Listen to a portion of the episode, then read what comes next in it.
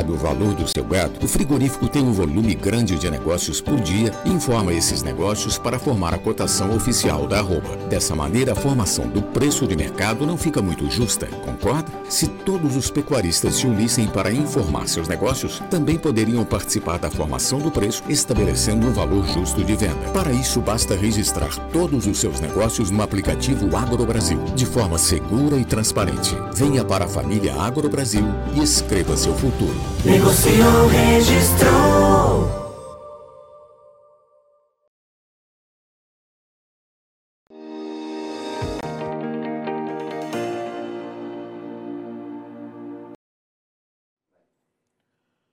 Olá, muito bom dia a você que está conosco no ar nosso boletim analisando o mercado do boi. Uma semana complicada aí para o mercado do boi, é, as cotações bastante pressionadas e ontem o indicador CPE acabou despencando trabalhando aí abaixo dos 325 reais. Vou pedir para o Renan, nosso editor, colocar na tela para vocês. 323,25, uma queda de 6,94%.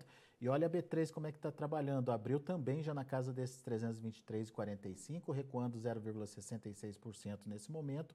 E o maio, que é o, o, pico aí da nossa safra, né? R$ 317,70, queda de 0,73%.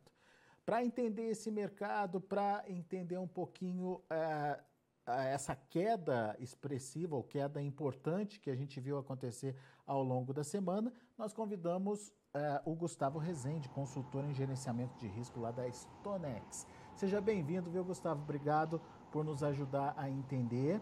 Essa queda, essa queda do indicador foi bastante intensa. É, mas como é que vocês analisam aí esse novo valor trazido pelo indicador 323 reais?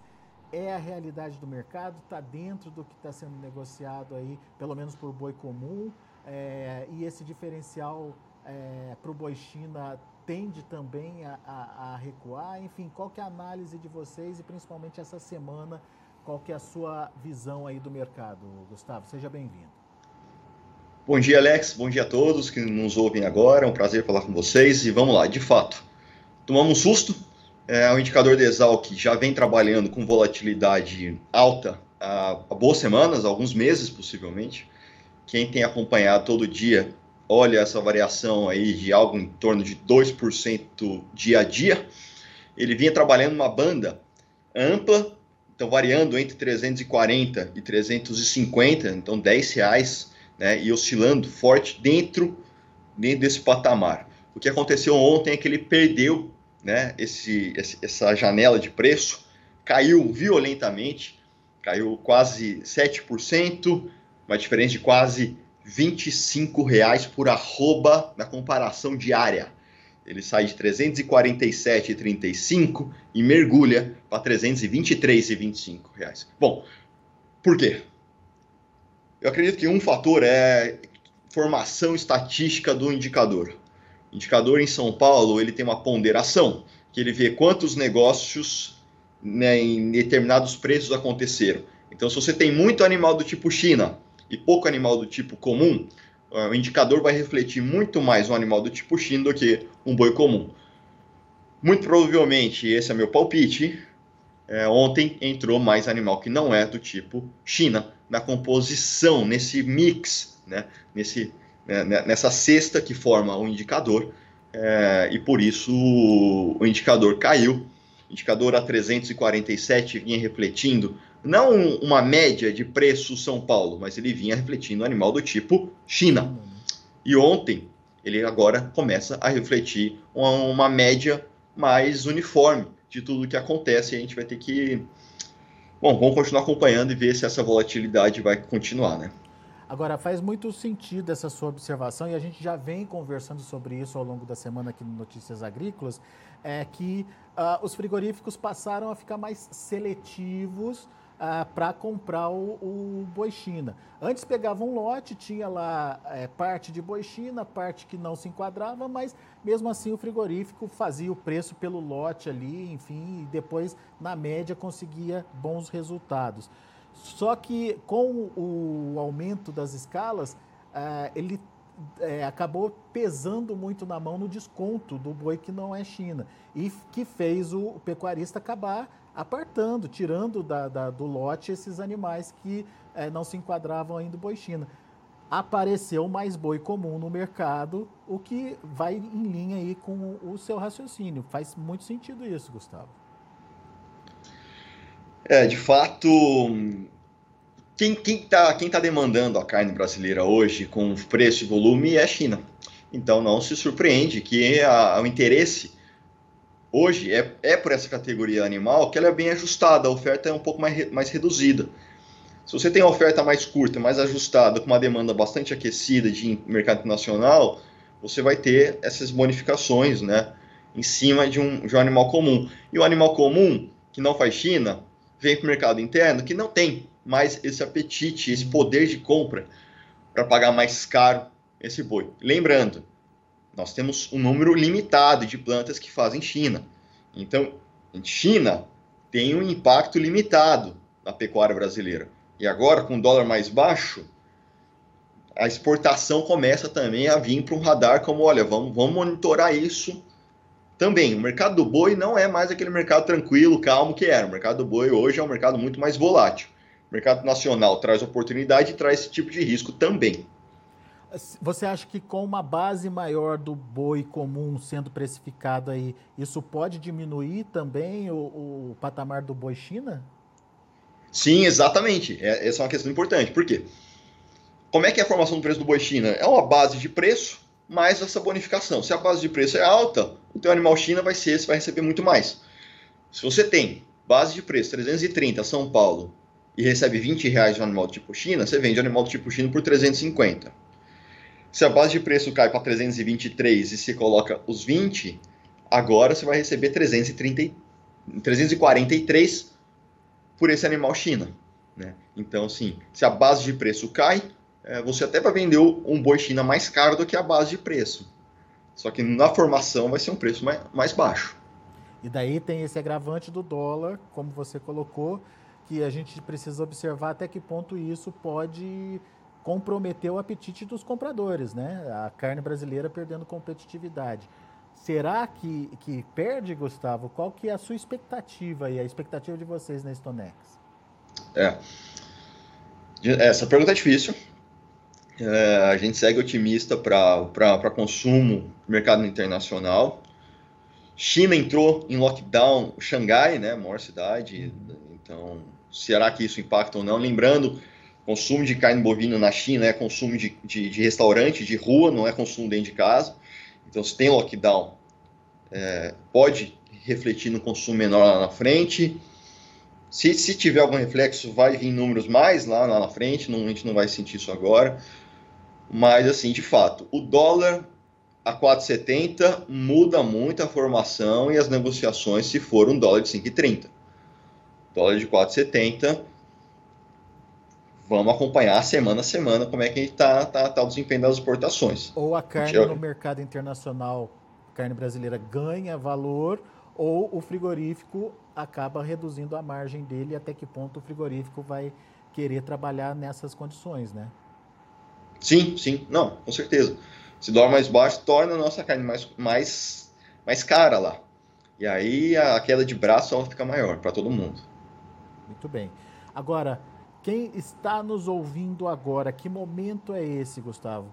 É, enfim, a gente tem essa incerteza da, da demanda, até pelas condições pontuais, vamos dizer, né, de, de, de fechamento lá é, da China. Pode ser que daqui dois, três dias, uma semana, a situação esteja resolvida lá. É, mas, enfim, nesse momento tem essa, essa dúvida sobre a demanda chinesa. É, tem essa questão do dólar também tirando um, um pouco da competitividade é, da carne brasileira no mercado internacional. Mas tem um mercado interno que segue patinando, né? Que não absorveria aí uma entrada de, de, de, de, de animais aí acima do que está sendo consumido nesse momento, né? Tem, você tem uma oferta de animal do tipo comum, né? A gente já começa de novo, eu venho batendo muito nisso com os nossos clientes aqui. É um ano de virada de ciclo pecuário. A gente já começa a ver um descarte de fêmea acontecendo, de vacas acontecendo, para geração de, de, de caixa. Tá? Compensa hoje, até dependendo do estado, da negociação, vender vaca e comprar bezerro. Então, esse é o ciclo pecuário posto na, na ponta do lápis. Essa oferta pode vir, tá? A gente está, o final do safra de capim está gradualmente vindo mais perto. Uma oferta maior, encontrando esse consumidor brasileiro mais fraco, com dólar mais baixo, é um mercado mais pressionado, mais, mais cuidadoso. E, de novo, isso também já está colocado em bolsa, né? Como você colocou ali no, no começo. E, e, a gente está vendo aí um, um, pico da, da safra aí, o vencimento maio, é, já abaixo dos 320. Faz sentido esse número para você? Faz. Se o indicador de Exalc fechou ontem a 323, caiu 25 reais em um dia, a bolsa está falando que daqui até final de maio, em dois meses, o mercado cai 4 reais, né? Que seria dos 319 para os 323. Pô, cai, caiu 25 reais em um dia, cai 4 reais em dois meses, não acho que é difícil. É, né? Tá. Então... Tá. Olha, esse maio, não sei nem se, se ele não tá caro. Tá, toma cuidado. É, né? Então, então, assim, é um outro mercado que está se desenhando aí, Gustavo. É um outro mercado. E até aproveitando, Alex, é, a gente, você me perguntou sobre China, oferta de animal, tudo isso a gente tem as nossas expectativas. Mas a gente nunca tem certeza. E teve uma certeza que a gente teve aqui na Stonex, que a gente viu, fez, vendeu nesse preço, que foi os 340 no maio e os 350 no outubro. A bolsa já bateu isso e a bolsa já deu essa certeza de preço. Essa semana é uma semana agora de reavaliar, repensar nas teses e quem fez o RED lá atrás foi uma semana de realização de lucro em bolsa.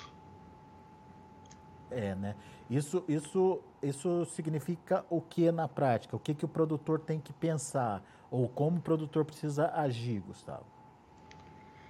Na prática é ver que existem ferramentas financeiras que diminuem exatamente toda essa volatilidade. Você está falando basicamente do que? É, opções? Pode ser opções, pode ser futuro. É, a gente tem que. Cada operação tem o seu ônus e bônus, tem suas vantagens e desvantagens, tem custos diferentes, tem exposições a fluxo de caixa diferentes.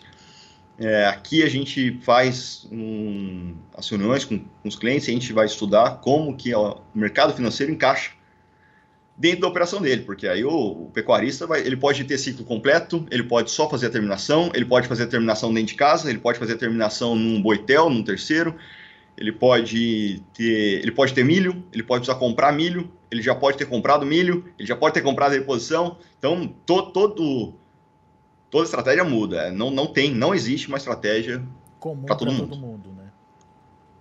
Muito bem. Isso é importante que o Gustavo está falando, é, porque às vezes a gente é, traz aqui é, para vocês as opções de é, fazer um, uma call, fazer uma put, é, mas enfim, precisa levar em conta a sua estrutura, o que você tem, o que você já adquiriu, como é que está a situação aí na sua propriedade, a sua necessidade de, de, de pagar dívidas também no curto, no médio, no longo prazo, enfim, tem toda uma análise que precisa ser feita pelo especialista para trazer para você a forma correta de se atuar no mercado. É isso, né, Gustavo? Exatamente isso, exatamente isso. Concordo na vírgula. Boa. Muito bem, tá aí. Preste atenção no que pode acontecer. Essa semana deu para ver que o mercado está é, tá mudando, então vamos ficar alertas aí com atenção, principalmente nos preços. Obrigado, Gustavo Rezende, pela participação mais uma vez conosco aqui no Notícias Agrícolas. Gustavo, lá da Stonex, trazendo é, detalhes e informações importantes aí para te ajudar ah, no seu planejamento. Volte sempre, Obrigado. Até a próxima. Obrigado, Alex. Um abraço. Até a próxima. Tá aí, Gustavo Rezende Stonex aqui com a gente no Notícias Agrícolas. Vamos dar mais uma olhadinha lá nos preços, mercado futuro lá na B3, para ver como é que está a situação, se mudou alguma coisa. Mercado andando, olha aí, o abril 325 reais, agora caindo 0,18%. O maio 319 reais, caindo 0,33%. O junho mantendo Aí o fechamento de ontem, sem negócios, novembro também paradão, sem alteração. É, o indicador CPEA, que foi o nosso motivo de abertura aí desse boletim, 323,25, fechamento de ontem, queda de 6,94%. São esses os números do mercado do boi, mercado ainda em andamento. A gente agradece a sua atenção e a sua audiência. Notícias Agrícolas, 25 anos ao lado do produtor rural. Se inscreva em nossas mídias sociais. No Facebook, Notícias Agrícolas. No Instagram, arroba Notícias Agrícolas. E em nosso Twitter, arroba Norteagri. E para não perder nenhum vídeo, não se esqueça de nos acompanhar no YouTube e na Twitch, Notícias Agrícolas Oficial.